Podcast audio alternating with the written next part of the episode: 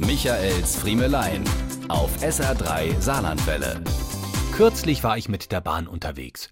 Acht Stunden am Stück quer durch Deutschland. Und um es gleich zu sagen, ich kann mich nicht beschweren. Die Züge waren pünktlich, mein reservierter Sitzplatz war vorhanden und auch frei. Was nicht selbstverständlich ist, denn es hätte auch genauso gut anders kommen können. Ich saß nämlich in Wagen 24. Davor war Wagen 21, denn die Wagen 22 und 23 waren, wie wir per Durchsage etwa 20 Minuten nach Abfahrt erfuhren, leider nicht mit von der Partie.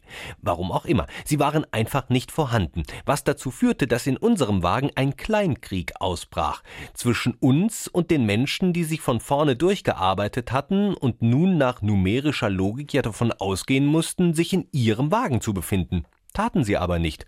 Und so mussten ich und meine Mitfahrer in Wagen 24 uns ständig dafür rechtfertigen, auf unseren reservierten Plätzen zu sitzen. Von einem Zugbegleiter, der für Klärung hätte sorgen können, war zunächst einmal keine Spur. Der wusste schon, warum er sich da erstmal an den vier Personen in der ersten Klasse an der Zugspitze abarbeitete. Aber ich sollte später noch Gelegenheit bekommen, den Zugbegleiter kennenzulernen. Als er nämlich auftauchte, um mit der altbekannten Schaffnerzange aus dem vorvorherigen Jahrhundert die Fahrkarten abzuknipsen. Da war er bei mir jedoch falsch dachte ich zumindest, denn ich hatte online gebucht und somit auch ein Online-Ticket erhalten, eine Mail mit scannbarem QR-Code, die ich in meinem iPhone mit mir führte. Aber als ich dem Schaffner das hinhielt, schüttelte der nur den Kopf und meinte, das ginge so nicht. Er brauche das Ticket in ausgedruckter Form. Liebe Freunde von der Bahn, Ihr seid so lustig. Das Ding heißt Online-Ticket. Ich habe es kurzfristig gebucht und ihr selbst habt sogar einen Barcode zum Scannen drauf untergebracht. Aber was rege ich mich eigentlich auf? Ja, was will man von einem Unternehmen verlangen, dessen Zugbegleiter im 21. Jahrhundert noch mit einem zerfledderten Kursbuch durch die Reihen laufen, während die Passagiere ihnen auf ihrem Smartphone zeigen, wo ihr Zug gerade steckt?